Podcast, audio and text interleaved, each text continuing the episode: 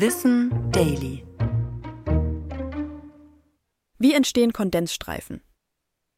Wir alle haben schon mal an klaren Tagen weiße Streifen am Himmel gesehen. Meist zeichnen sie sich in unterschiedlicher Größe, Länge und Form ab und verblassen nach einiger Zeit. Diese weißen Muster am Himmel sind Kondensstreifen. Von manchen werden sie auch als Chemtrails bezeichnet. Das ist allerdings eine irreführende Bezeichnung.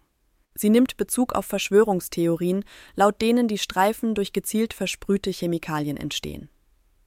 Tatsächlich entstehen die Kondensstreifen am Himmel aber durch das Aufeinandertreffen von heißen, wasserdampfhaltigen Abgasen aus Flugzeugtriebwerken und kalter Luft.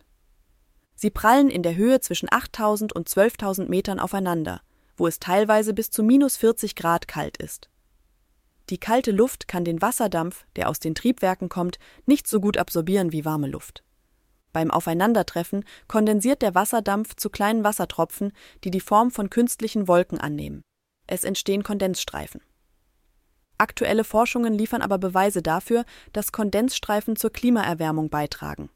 Denn die entstehenden künstlichen Wolken, sogenannte Cirruswolken, hindern die Wärmestrahlen der Erde daran, ins Weltall zu gelangen.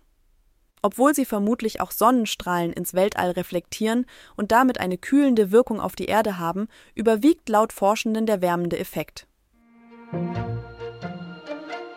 Das war Wissen Daily, produziert von mir, Anna Germeck, für Schönlein Media.